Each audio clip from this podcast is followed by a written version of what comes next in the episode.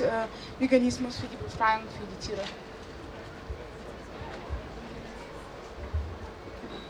Hallo. ähm, ich bin Christian Köder. Äh, vielleicht kennen manche von euch mein Buch. Das heißt einfach nur Veganismus. Da ist der Affe drauf. Äh, das kann ich auch manchmal umsonst gratis anbieten. Zum Beispiel heute und morgen ist leider nicht die gedruckte Version, aber die Kindle-Version äh, gratis zu kaufen. Äh, in meiner Präsentation geht es über Veganismus, hauptsächlich den historischen Hintergrund von Veganismus, ähm, auch die Definition von Veganismus und ein bisschen so die Gründe für Veganismus und einen Ausblick, wie man Veganismus verbreiten kann. Ähm,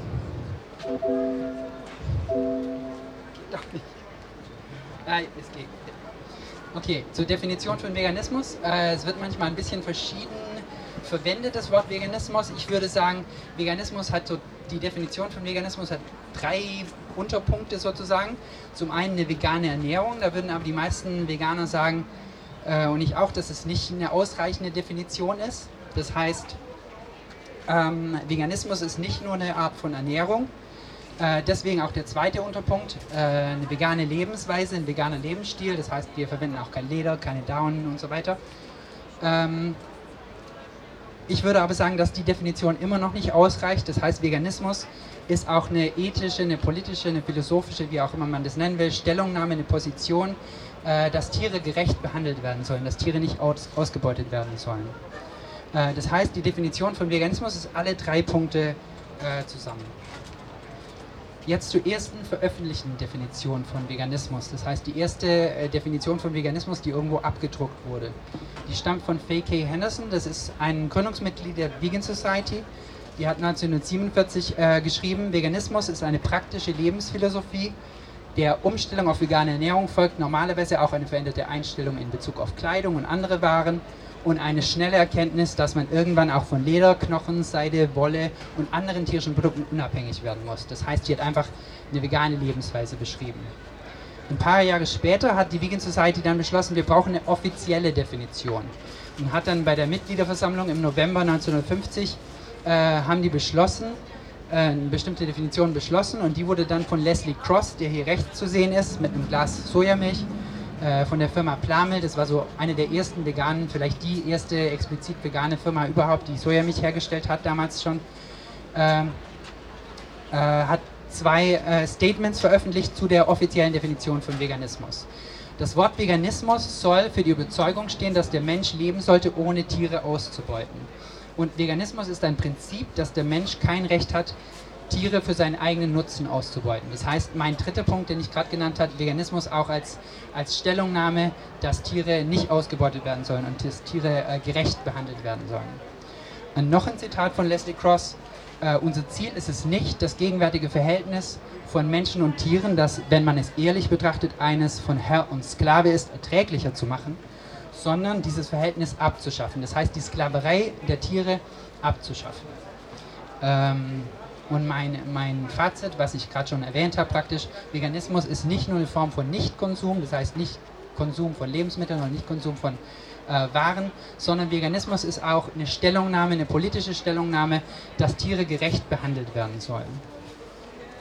Äh, die Definition von Veganismus, was sagen die anderen Leute so, besonders was sagen die Nicht-Veganer? Äh, der Duden ähm, sagt, Veganismus ist ethisch motivierter, völliger Verzicht auf tierische Produkte bei der Ernährung unter anderem. Das heißt, das ethisch motivierte ist da auch dabei. Ich finde die Definition für Duden-Standards gar nicht so schlecht. Ähm, der Duden sagt ja auch manchmal etwas eigenartige Sachen. Ähm, Verzicht ist natürlich jetzt nicht ein Wort, das Veganer verwenden würden, aber Nicht-Veganer machen das ja gerne ein bisschen so negativ. Äh, Herr Leitzmann, den vielleicht manche von äh, euch kennen, das ist ein berühmter Ernährungswissenschaftler in Deutschland, der sich auch bis vor ein paar Jahren noch, ist kein Veganer, also Vegetarier, soweit ich weiß, hat bis vor ein Jahr, paar Jahren auch noch, äh, ich würde sagen, negative Statements in Bezug auf vegane Ernährung gemacht. Zum Beispiel, vegane Ernährung ist nicht geeignet für während der Schwangerschaft oder so, hat er gesagt, geschrieben. Und jetzt, 2019, hat er ein Buch über Veganismus, das auch einfach wie mein Buch nur Veganismus heißt, äh, veröffentlicht. Da hat er geschrieben, äh, es gibt auch noch andere Aspekte des Veganismus, wie körperliche Aktivität, ein, äh, Umgang mit Zuchtgiften, den zu beachten, Vollwerternährung. Da würde ich äh, meine Meinung dazu, meine, sagen wir mal, überhebliche, meine Expertenmeinung dazu, ist, äh, dass diese Aussage falsch ist. Das sind keine Bestandteile vom Veganismus. Die sind zwar körperliche Aktivität ist toll, gesunde Ernährung ist toll, aber das sind keine Bestandteile des Veganismus. Dann hätte ich auch erwartet, das Oxford Dictionary of English oder das amerikanische Merriam-Webster Dictionary sind so die zwei großen. Die haben auch eine Definition von Veganismus, habe ich aber nachgeguckt, die haben keine wirkliche Definition von Veganismus. Es steht einfach, Veganismus ist das Wort, das zu vegan gehört. Substantiv zu vegan. Dann, äh, das ist Paul, äh, Donald Watson, der praktisch der Hauptgründer der Vegan Society und der auch der Haupterfinder sozusagen des Wortes vegan. Äh, der hat in seinem letzten Interview auch noch diese Bemerkung gemacht, dass mittlerweile für ihn Veganismus nicht nur äh, bedeutet, äh, leben und leben zu lassen, sondern auch leben und helfen zu leben. Das heißt, dass wir den, die Tiere nicht nur in Ruhe lassen, sondern auch den Tieren aktiv helfen. Und das fand ich ziemlich gut. Äh, Definition vegane Ernährung. Jetzt denkt ihr euch vielleicht, okay, vegane Ernährung, ist ja wohl klar, was es ist. Äh, hier ist eine Definition von äh, Leslie Cross wieder, äh, von 51. Vegane Ernährung besteht daher vollkommen aus Früchten, Nüssen, Gemüse, Getreide und anderen bekömmlichen nicht-tierischen Produkten. Äh, diese Formulierung ist ziemlich treffend, nicht tierische Produkte. Das heißt, die vegane Ernährung, Veganismus ist, ist negativ definiert sozusagen über den Ausschluss. Vegane Ernährung schließt alle tierische Produkte aus. Im Gegensatz dazu wird manchmal, und es wird schon lange gemacht, und ich finde das nicht gut, äh, zu sagen, vegane Ernährung ist rein pflanzlich, weil das stimmt nicht. Vegane Ernährung ist nicht rein pflanzlich, sondern Veganer essen auch Sachen, die nicht pflanzlich sind, die aber auch nicht tierisch sind. Und jetzt denkt ihr euch vielleicht, okay, das ist äh, Erbsenzählerei, völlig unwichtig, Kleinigkeit. Das ist auch eine Kleinigkeit. Aber als Ernährungswissenschaftler, äh, ja, finde ich, das ist eine Kleinigkeit, aber eine sehr wichtige Kleinigkeit. Nämlich Vitamin B12 brauchen alle Menschen, auch Veganer müssen darauf achten, dass sie das zuführen. Vitamin B12 ist nicht pflanzlich, Vitamin B12-Tabletten sind nicht pflanzlich, Vitamin B12 angereicherte Produkte sind nicht 100% pflanzlich und auch viele andere Lebensmittel äh, oder einige Pilze, einschließlich Hefepilze, Kochsalz, Calciumcarbonat oder Calciumsalze, die in Calcium-Sojadrinks drin sind und auch, was auch sehr empfehlenswert ist, manche Mikroalgen, wie zum Beispiel Spirulina, heißt nicht, dass ich das irgendwie empfehlen würde, das zu essen, aber wir, das ist ein veganes Lebensmittel, Milchsäurebakterien in Sojajoghurts, äh, oder Flechten, die Vitamin D3 produzieren können, oder eben Vitamin B12-Tabletten äh, sind nicht pflanzlich. Das heißt, als Ernährungswissenschaftler kann ich wirklich gar niemanden auf der Welt eine rein pflanzliche Ernährung empfehlen, weil da fehlt Vitamin B12. Ich kann aber allen Menschen auf der Welt eine rein vegane Ernährung empfehlen, wenn da Vitamin B12 dabei drin ist. Deswegen äh, stehe ich da so ein bisschen drauf. Ähm, Definition pflanzenbasiert noch ganz kurz, in, besonders im englischsprachigen in der englischen Sprache wird oft das Wort plant-based, pflanzenbasiert, gleichgesetzt mit vegan. Das ist nicht richtig. Pflanzenbasiert bedeutet einfach hauptsächlich pflanzlich, auf pflanzlicher Basis. Ähm, das heißt, die vegane Ernährung ist eine Art der pflanzenbasierten Ernährung. Eine hauptsächlich pflanzliche Ovolacto-vegetarische Ernährung ist aber auch eine Art der, vegan, äh, der pflanzenbasierten Ernährung. Und eine nicht vegetarische Ernährung mit ein bisschen Fleisch ist auch eine Art der pflanzenbasierten Ernährung. Das heißt, es ist nicht das gleiche wie Veganer. Äh, dann noch als Nebenkommentar, äh, wir Veganer äh, versuchen ja auch keine Produkte zu kaufen, die an Tieren getestet sind. Da würde ich auch vorschlagen, äh, das ein bisschen umzuformulieren, nicht an Tieren getestet. Stattdessen könnten wir vielleicht sagen, wir versuchen nicht von Firmen zu kaufen, die Tierversuche durchführen oder die irgendwie Tierversuche in Auftrag geben. Ähm, warum? Weil so ziemlich, jetzt vielleicht die Zähne zusammenbeißen, äh, alles an Tieren getestet ist. Das heißt, sogar vegane Ernährung wird an Tieren getestet, leider. Zum Beispiel an solchen äh, Sprague der Dorley-Ratten. Das ist leider die meist benutzte Ratte in Tierversuchen. Und diese italienischen Wissenschaftler haben sich gedacht, es wäre eine gute Idee, äh, vegane Ernährung und nicht äh, vegetarische Ernährung an solchen Ratten zu testen, die Ratten umzubringen danach, auseinanderzuschneiden äh, und dann die Leber in Scheiben zu schneiden und die Leber unter dem Mikroskop anzugucken und lauter solche Sachen und dann herauszufinden, vegane Ernährung kann die Cholesterinwerte senken. Ganz toll, das wissen wir auch schon aus Menschenstudien und völlig sinnlos, äh, aber leider wird das auch gemacht. Ähm, Äh, das Wort vegan, beziehungsweise das englische Wort vegan, ich weiß nicht genau, seit wann im Deutschen das Wort vegan verwendet wird, aber so, zumindest das Wort vegan wird im Englischen äh, seit 1944 verwendet, erfunden sozusagen, geprägt hat es Donald Watson zusammen mit seiner Frau, beziehungsweise damals noch Verlobten, Dorothy Morgan, später Dorothy Watson. Äh, die, ich spekuliere mal, nicht selber Veganerin war, ich glaube Vegetarierin, das ist aber nicht genau bekannt.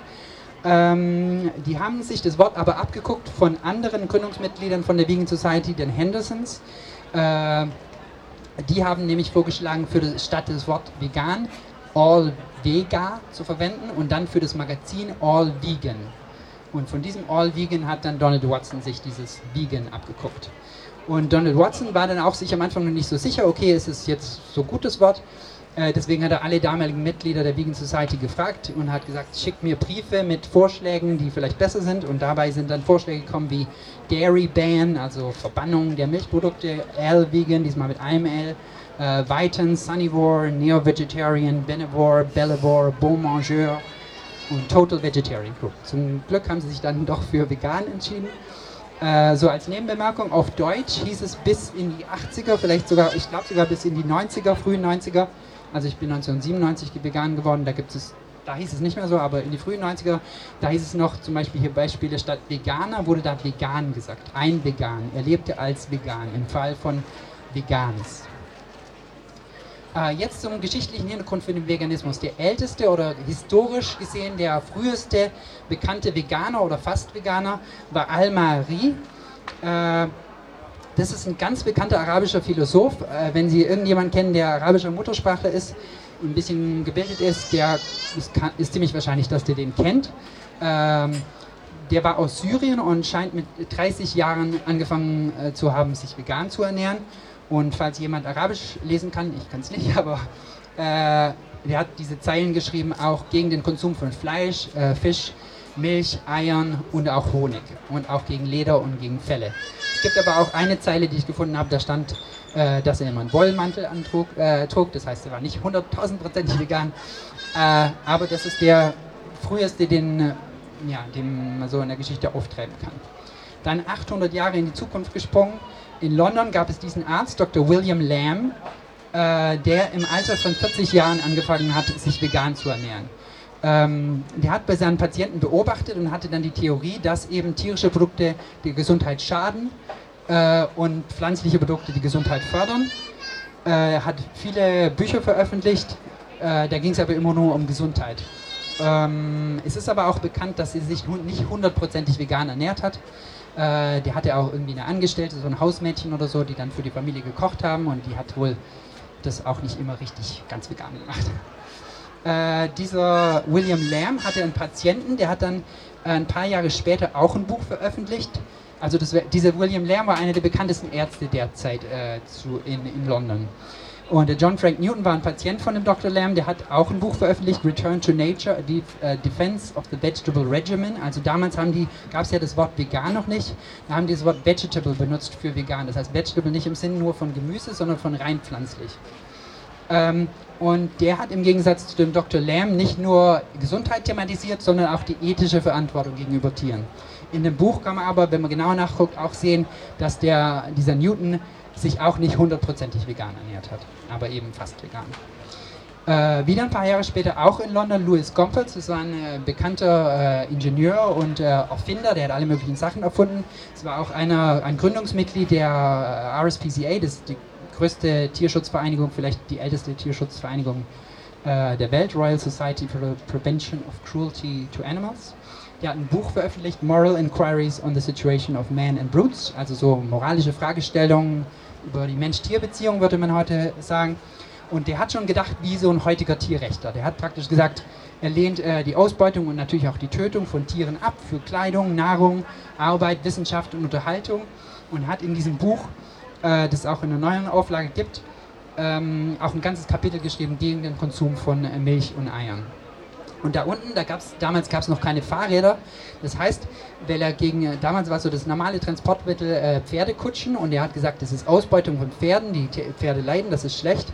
Da muss es eine Alternative geben. Dann hat er so ein Fahrrad erfunden, so ein Fahrradvorläufer. Man legt sich, setzt sich da praktisch so auf die Mitte drauf äh, und legt dann den Brustkorb hier auf den, oh, auf den äh, Ring und zieht dann an diesem Hebel vorne, um sich da sofort zu bewegen. Also seine Erfindungen waren alle ziemlich clever, aber nicht so, nicht so praktisch. Äh, dann wieder in London, der war nicht ursprünglich aus London, John Snow. Äh, das war auch ein ganz bekannter Arzt.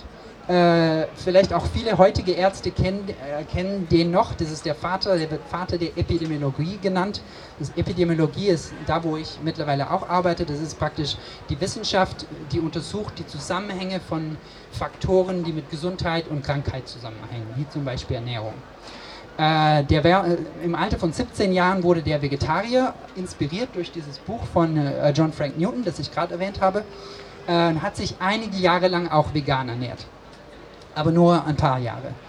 Ähm, genau, man muss aber dazu sagen, der hat, das war nur rein gesundheitlich motiviert. Äh, der hat auch ziemlich viele Tierversuche gemacht und ziemlich viele Tiere umgebracht mit seinen äh, Experimenten.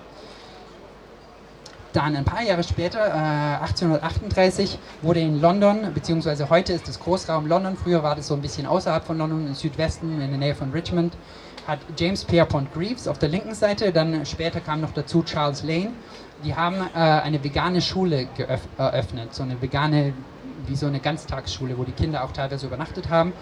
Äh, da war das Essen ganz vegan und die hieß Alcott House Academy. Ein anderer Name für die Schule war auch The Concordium. Das waren so, die haben sich selber genannt Transzendentalisten, äh, christliche Sozialisten. Ähm, waren so ein bisschen esoterisch. Und äh, es ist auch äh, die mindestens, nee, die, die, Schule existierte zehn Jahre lang. Ist eigentlich ziemlich beeindruckend, dass es damals diese Schule zehn Jahre lang gab. Und es scheint auch dort gewesen zu sein, dass das englische Wort Vegetarian zum allerersten Mal verwendet wurde. Und damals, die ersten Jahre, hieß das Wort Vegetarian auch wie das heutige Vegan, das heißt rein pflanzlich. Ähm, diese Schule hieß Alcott House, die war nach einem amerikanischen äh, Bildungsreformer benannt, Amos Bronson Alcott, der kommt gleich noch.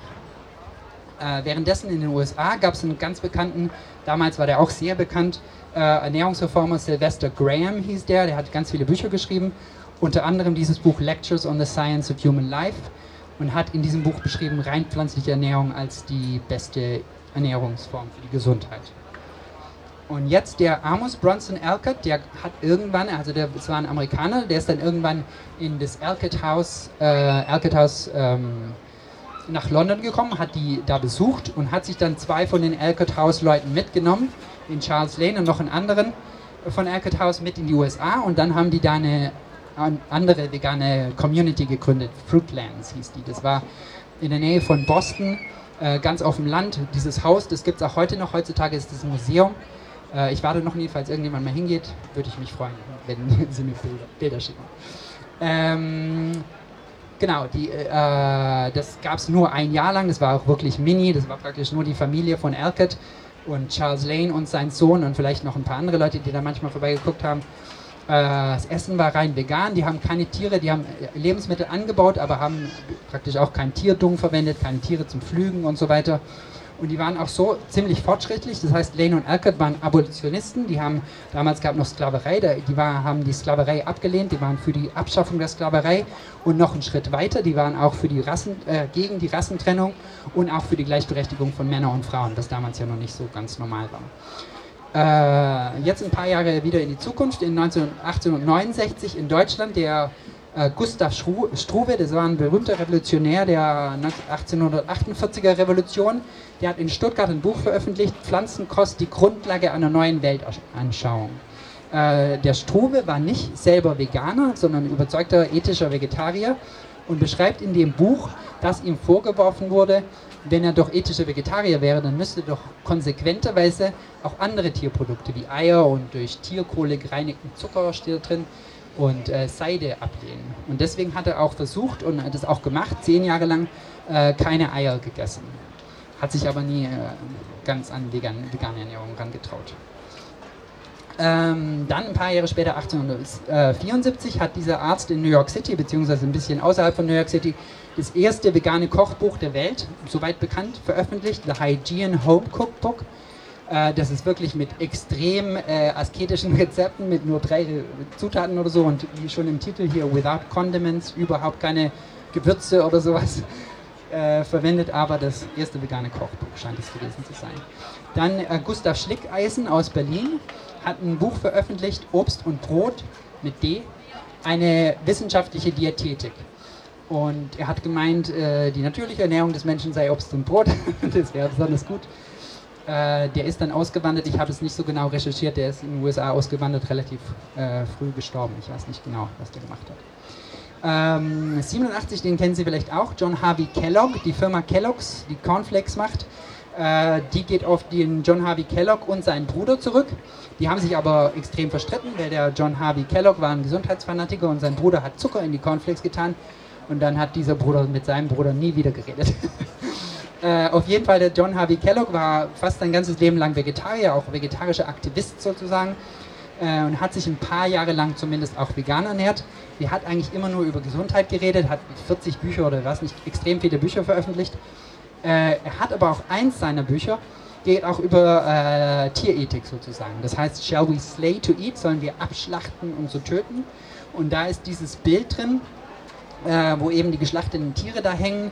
Ist hier ein Schwarz-Weiß-Bild, extra noch von Hand, das rote Blut eingezeichnet. Und unterhalb von dem Bild steht uh, The Slaughter of the Innocents, die Schlachtung der Unschuldigen. Äh, dann noch ein, wieder einen größeren Schritt in die Zukunft. 1931 Mahatma Gandhi, äh, der war damals schon weltbekannt, hat äh, damals London besucht, 1931, hat da alle möglichen Präsidenten und so getroffen und hat aber auch bei der London Vegetarian Society einen Vortrag gehalten äh, mit dem Titel The Moral Basis of Vegetarianism. Ich habe gestern Abend noch den Vortrag auf Deutsch übersetzt, falls es jemand interessiert, können Sie das auf meiner Website sehen. Ähm, auf jeden Fall, bei diesem Vortrag, Gandhi war kein Veganer, aber in diesem Vortrag hat er äh, gesagt, dass er zahlreiche Male versucht hat, sich vegan zu ernähren, weil er das e-, eben am besten findet. Aber er war schwer krank und sein Arzt hat einfach gesagt, äh, du kannst nicht wieder gesund werden, wenn du nicht Milch trinkst. Und damals gab es ja auch noch keine B12-Tabletten, das heißt, es kann auch tatsächlich gut sein. Er hat aber aus, aus emotionalen Gründen oder aus seinen kulturellen, religiösen Gründen hat es nicht übers Herz gebracht, Kuhmilch zu konsumieren. Deswegen hat er mit seinen Ärzten einen Kompromiss ausgemacht, okay, ich konsumiere Ziegenmilch. Und in diesem Vortrag nennt aber Gandhi seinen eigenen äh, Konsum von äh, Milch die Tragödie meines Lebens. Wer in dem gleichen Vortrag sagte auch, ich würde nie Fleisch konsumieren, selbst wenn ich sterben würde, lieber würde ich sterben. 1944, äh, endlich 1944, wird die Vegan Society gegründet. In, Im Zentrum von London, äh, in diesem vegetarischen Restaurant, The Ethic Club, da waren sieben Leute anwesend. Donald Watson, Elsie Sally Shrigley, äh, Fake Henderson und die drei Männer, äh, A. Heffenden, Paul Spencer, Bernard Drake, von denen habe ich leider keine Bilder. Und als siebte Person, die habe ich eingeklammert, Barbara Moore Pateliva. Es scheint so, dass die selber noch keine Veganerin war und nur so praktisch interessierte äh, äh, Person, die da praktisch bei dem Meeting dabei war. Die wurde aber später ziemlich bekannt, ich habe es nicht genau recherchiert, da gibt es aber eine Wikipedia-Seite zu Barbara Moore Pateliva. Äh, 1946 hat die Faye K. Henderson, äh, die Mitbegründerin der Vegan Society war, äh, das erste Buch veröffentlicht mit dem Wort vegan im Titel. Das hieß Vegan Recipes, vegane Rezepte. War, nehme ich an, ich habe das noch nie in der Hand gehalten, ein ziemlich dünnes veganes Kochbuchheft. Ähm, Im Magazin The Vegan, das ist ein, das Magazin der Vegan Society in England, das gibt es auch heute noch. Ähm, da wurde 47 ein Leserbrief veröffentlicht aus Deutschland von jemandem, der hieß W.F. Adolf Priest. Und dieser Herr Priest, äh, der Titel von dem Artikel war Towards Veganism in Germany, hin zum Veganismus in Deutschland. Und der Priest war selber kein Veganer, hat geschrieben, äh, ich und meine Frau, wir sind keine strikten Veganer, aber wir sind eigentlich dafür. Wir wollen das auch machen und wir sind auch gegen die Nutzung von Tieren, weil das ist äh, ungerecht. Also jegliche Nutzung von Tieren. 1948, ein Jahr später, wurde dann in den USA die erste Vegan Society gegründet von Catherine Nimmo und Ruben Abramowitz. Äh, und gleichzeitig hat sich in Deutschland äh, angef hat angefangen der Pastor Karl Anders Skriver, der auch später Bücher geschrieben hat über die Kirche und Tierrechte. Schon damals hat er angefangen, sich vegan zu ernähren. Die amerikanische Vegan Society gab es übrigens bis 1960, da wurde dann die American Vegan Society gegründet und die Catherine Nemo hat dann zu ihren Mitgliedern gesagt, äh, wir schließen und werdet alle Mitglieder in der neuen Organisation. Äh, und in dem gleichen Jahr, damals wurde erst Vitamin B12 entdeckt. Das heißt, davor wusste niemand auf der Welt, dass es das überhaupt gibt. Und man kann es aber auch andersrum sagen, damals wurde schon Vitamin B12 entdeckt. Das heißt, dieses Vegan-Projekt Vegan Society Gründung 1944 war erst vor ein paar Jahren.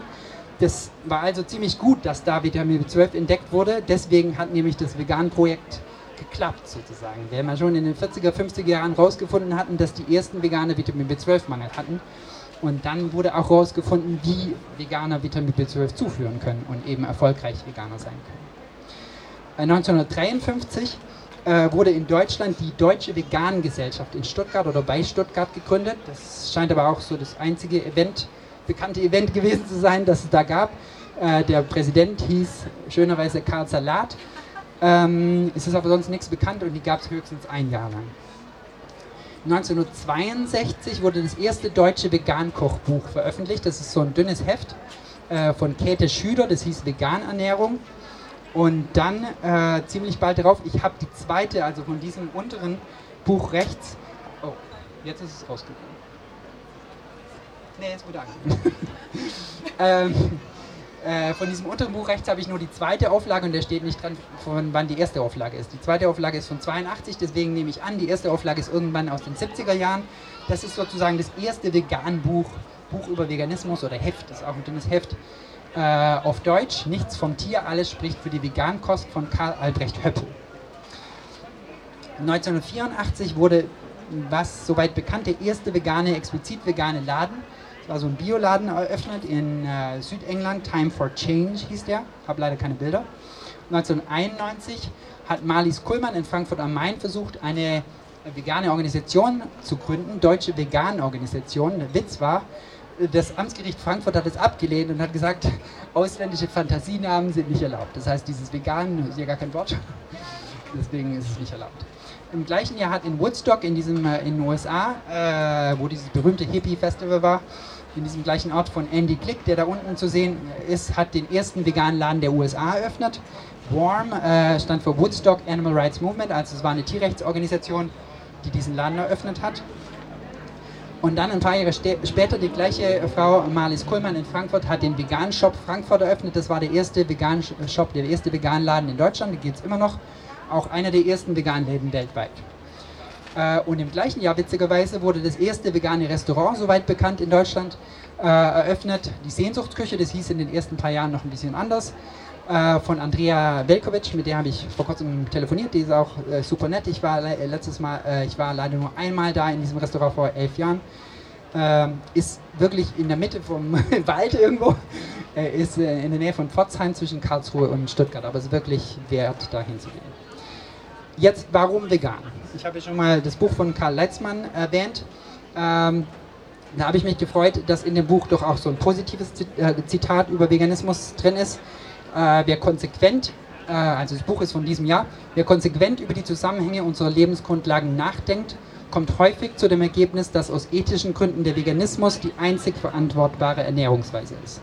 Okay, Veganismus ist nicht nur eine Ernährungsweise, aber sonst ist das Zitat ziemlich cool und wenn so ein bekannter Ernährungswissenschaftler sowas sagt, ja, freue ich mich. Ähm, jetzt Gründe äh, für die vegane Lebensweise. Der erste Grund, den ich nennen würde, ist mein persönlicher Hauptgrund, äh, Tiere nicht zu töten, wenn es nicht notwendig ist. Das heißt, Tiere zu töten, ohne dass es notwendig ist. Wir töten die ja nur einfach für einen Gaumenkitzel. Wir töten die ja nicht, weil äh, wer wir das essen müssen. Wir müssen das überhaupt nicht essen. Das heißt, Tiere töten ohne Notwendigkeit ist moralisch schlecht. Das heißt, moralisch gesehen eine falsche Entscheidung. Und das spricht eben für die vegane Lebensweise. Weil Tiere werden logischerweise getötet, das weiß jeder, für Fleisch, aber es ist immer noch zu viel, viel zu wenig im Bewusstsein der Bevölkerung, dass auch für Milch und für Eier Tiere getötet werden. Das heißt, Milch wird ja so produziert, die Kühe werden schwanger gemacht, äh, und nur nach der Schwangerschaft produziert die Kuh Milch, so wie jedes andere Säugetier auch. Und äh, das Kalb, das, das das Resultat der Schwangerschaft ist, soll ja nicht die Milch trinken, weil die Milch ist ja für Menschen. Deswegen werden die Kälber jedes Jahr ein neues Kalb geschlachtet und die Kühe produzieren auch nicht effizient Milch bis ans Ende ihrer Tage, sondern sie eben vier Jahre vielleicht, dann werden die geschlachtet, im Biohof vielleicht auch sechs Jahre. Äh, das heißt, wenn wir Milch kaufen, dann unterstützen wir die Schlachtung von den Kälbern, wir unterstützen die Schlachtung von den Kühen und ähnlich ist es bei den Legehennen. Das heißt, man kann sich vorstellen, okay, die Eier purzeln da einfach so aus der Henne und das macht niemandem was. Aber äh, die Legehennen müssen ja, die produzieren auch nicht effizient bis ins Ende ihrer Tage Eier, deswegen werden die nach, so guten, nach einem guten Jahr normalerweise geschlachtet und dann als, werden dann als Suppenhühner äh, konsumiert. Und um neue Legehennen zu produzieren, müssen ja neue befruchtete Eier produziert werden. Und aus diesen befruchteten Eiern schlüpfen zur Hälfte männliche und zur Hälfte weibliche Küken. Und die männlichen Küken können ja niemals Eier legen. Das heißt, die männlichen Küken sind diese Eintagsküken, die dann in ein Tag, zwei Tage alt äh, getötet werden. Zusätzlich, was aber viel zu wenig thematisiert wird, ist, wenn wir diese Produkte kaufen, besonders äh, Produkte von Hühnern, also Hühnerfleisch oder Eier oder auch Schweinefleisch, dann unterstützen wir nicht nur das, die Schlachtung und die Tötung von den Tieren selber, die da direkt beteiligt sind, sondern an diese Tiere werden auch andere Tiere verfüttert. Eine riesige Anzahl an Fischen, noch viel, viel mehr Tiere. Das heißt, wenn wir die Eier kaufen, dann unterstützen wir, dann fördern wir, dann bezahlen wir für die äh, Tötung der Legehennen, für die Tötung der Eintagsküken, aber auch für die Tötung von noch viel mehr Fischen. Äh, hier ein Zitat vom Bundesforschungsanstalt, äh, Bundesforschungsanstalt für Landwirtschaft. In Deutschland wird das meiste Rindfleisch durch Milchkühe und ihre Nachkommen produziert. Das heißt, das meiste Rind, Rindfleisch in Deutschland besteht aus diesen ausgedehnten, sage ich mal, äh, Milchkühen und aus diesen äh, fast neugeborenen Kälbern. Ein zweiter Grund für vegane Ernährung. Nicht nur töten, sondern auch Leiden verursachen, ist moralisch falsch. Besonders wenn es äh, ohne Notwendigkeit geschieht. Das heißt, wir müssen das ja nicht machen. Wir, machen, wir äh, verursachen das Leiden bei den Tieren praktisch nur für unseren Spaß, für unseren, äh, wer wir das gerne essen. Und Tiere leiden natürlich in den Massentierhaltungen, das ist bekannt, aber sie leiden ja auch, wenn die auch auf dem Biohof groß werden, wo sie jeden Tag nur geküsst werden. Und wenn sie dann in den Schlachthof kommen, dann leiden die auch. Sie müssen diese Schlachtung Sie beobachten, wie andere Tiere geschlachtet werden. Sie werden selber geschlachtet. Das kann man sich ja gar nicht vorstellen, was das für eine, für eine Erfahrung ist. Das heißt, ja, das unterstützen wir auch, wenn wir Tierprodukte kaufen. Äh, eine weitere Idee, die auch ähm, für den Veganismus spricht. Tierrechte. Es gibt zum einen moralische Tierrechte und es gibt zum anderen legale, gesetzlich festgeschriebene Tierrechte. Moralische Tierrechte sind einfach so wie Menschenrechte. Das ist nur eine Idee praktisch. Die Idee, Menschenrechte, Menschen haben Rechte, die sollen nicht als Dinge gelten, die sollen haben eine, Unversehrt, äh, Unversehrbarkeit des, des Körpers. Äh, sie sollen nicht eingesperrt werden, sie sollen nicht gefoltert werden, nicht getötet werden, einfach so. Und das Gleiche sollte doch eigentlich auch für Tiere gelten. Nicht genau die gleichen Rechte, aber zumindest gewisse Grundrechte, wie Tiere sind keine Gegenstände, Tiere, Tiere sind, sollen kein Eigentum sein, Tiere sollen nicht geschlachtet werden.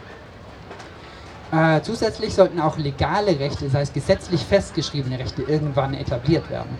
Solche Gesetze kann es aber natürlich nur geben, wenn irgendwann mal die Mehrheit der Gesellschaft solche Gesetzgebung äh, befürworten würde. Zum Beispiel eben, dass Tiere kein Eigentum sein dürfen, dass Tiere nicht geschlachtet werden dürfen, dass Schlachthäuser illegal werden, dass der Handel mit Fleisch und Tierprodukten illegal wird. Äh, eine weitere Idee ist Speziesismus bzw. Antispeziesismus. Das heißt, der Speziesismus ist die Diskriminierung von Tieren. Meistens bedeutet es die Diskriminierung aufgrund von Spezies. So wie Rassismus ist die Diskriminierung aufgrund von der Herkunft von Menschen. Und die Diskriminierung bedeutet eine ungerechte, ungerechtfertigte Benachteiligung. Im Umkehrschluss bedeutet es, dass wenn wir diese Art von Diskriminierung ablehnen, das bedeutet, dass wir die Interessen von Tieren nicht nur irgendwie berücksichtigen. Das heißt, wir können ja sagen, okay, ich bin Mensch, ich habe das Interesse, Fleisch zu essen. Auf der anderen Seite haben wir ein Tier, das hat das Interesse zu leben. Aber ich kann ja sagen, okay, mein Interesse, ich bin Mensch, deswegen zählt es viel mehr. Wenn wir aber den Speziesismus ablehnen und ich kenne kein rationales Argument, dessen Speziesismus verteidigen könnte, äh, können wir das nicht machen. Dann müssen wir das, das, Interesse des Tiers zu leben genau gleich berücksichtigen, gleich stark berücksichtigen wie das Interesse des Menschen zu leben. Genau. Äh, dann weitere Gründe für die vegane Ernährung. Gesundheitliche Vorteile. Ähm, es gibt äh, als Ernährungswissenschaftler, würde ich das so sagen, äh, es gibt keinen wirklichen Grund, sich absolut hunderttausendprozentig vegan zu ernähren, aus rein gesundheitlichen Gründen. Es gibt kein Lebensmittel, das irgendwie so giftig ist, dass man sofort tot umfällt oder auch irgendwie einen Herzinfarkt kriegt, wenn man das nur einmal isst im Jahr.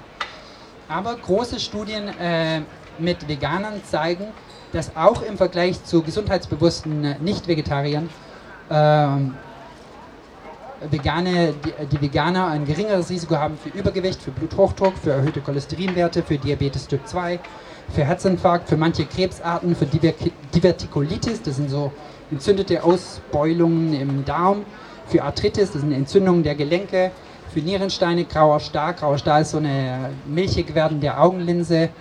Ähm, das sieht man wie so durch Milchglas. Äh, Akne, Wechseljahrsbeschwerung und wahrscheinlich noch viele andere Sachen wie Depression und Schlafstörungen. Das heißt nicht, dass vegane Ernährung automatisch gesund ist, aber sie kann gesund sein und kann auch viele gesundheitliche Vorteile haben. Dann Vorteile für die Umwelt, das kennen ja die meisten von euch wahrscheinlich. Ähm, weniger vegane Lebensstile, vegane Ernährungsweisen führen zu viel weniger Treibhausgasemissionen, die ja den menschengemachten Klimawandel fördern.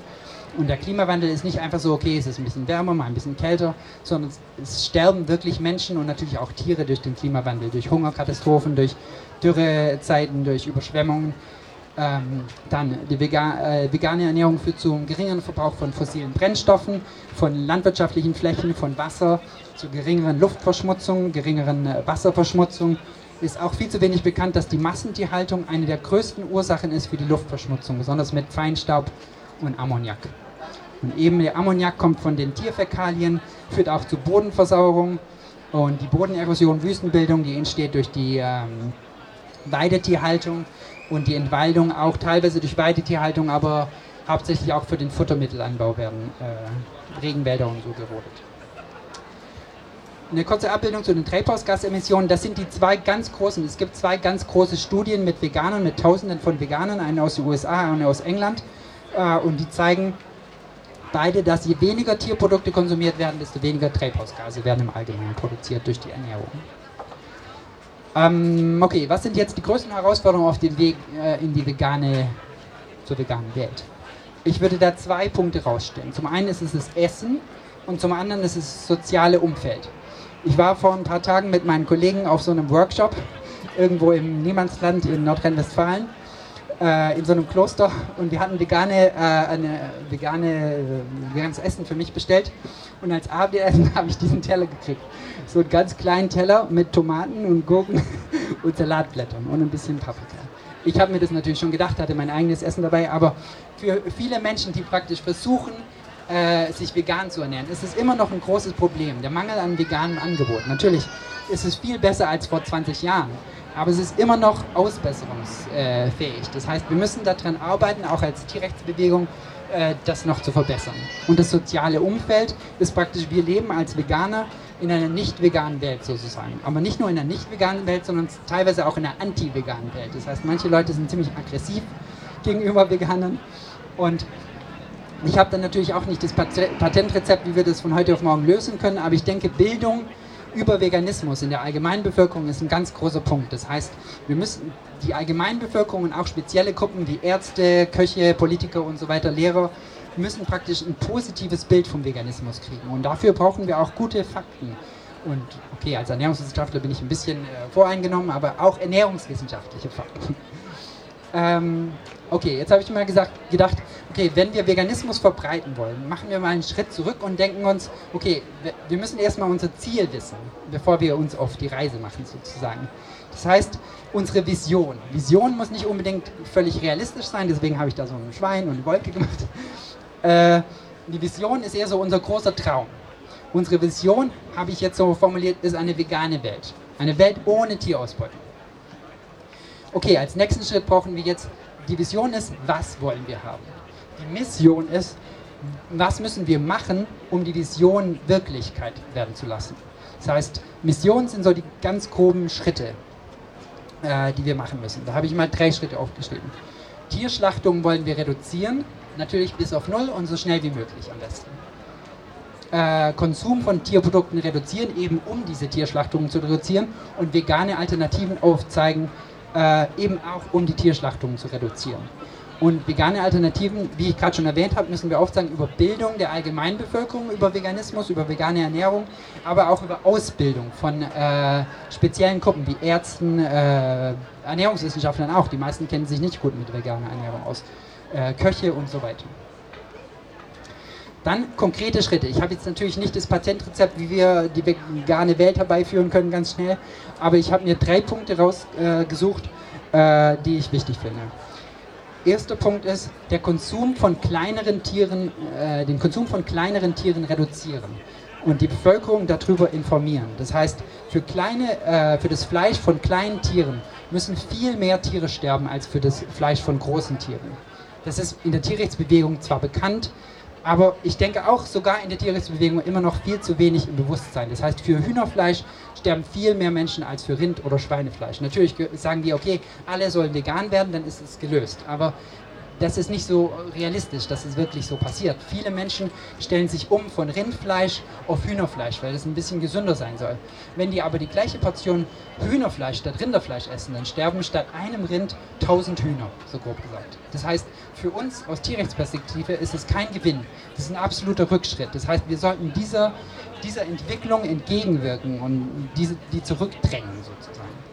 Äh, das ist jetzt auch die Top 5, die traurige Top 5 der geschlachteten Tiere in Deutschland, äh, wo die meisten, die höchste Zahl der Tiere geschlachtet wird. Äh, Nummer 1 sind Hühner. Nummer 2 sind Schweine. Nummer 3 sind Truthühner. Nummer 4 sind Kaninchen. Und Nummer 5 sind Enten.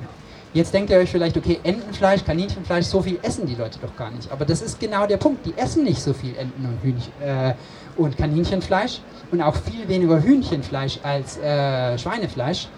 Aber weil die Tiere so klein sind, müssen trotzdem für dieses ganz wenige Fleisch so viele Tiere sterben. Äh, hier eine Übersicht, das heißt, von der Fleischmasse her, von der Menge in Kilogramm, das die Deutschen produzieren und verzehren, das allermeiste Fleisch mit großem Abstand ist Schweinefleisch, wie die rosane Kurve. Ähm, aus Tierrechtsperspektive, wenn wir das aber angucken, das heißt, wie viele Tiere werden getötet, da sind Hühner viel weiter vorne, mehr als zehnmal so viele Hühner als Schweine, obwohl viel weniger Hühnerfleisch gegessen wird. Über 600 Millionen Hühner werden jedes Jahr geschlachtet im Vergleich zu ungefähr 60 Millionen Schweine. Die Schweinekurve ist hier nicht eingezeichnet, aber die ist auch hier irgendwo ganz unten bei der gelben Kurve. Äh, noch einen ganz kurzen Punkt.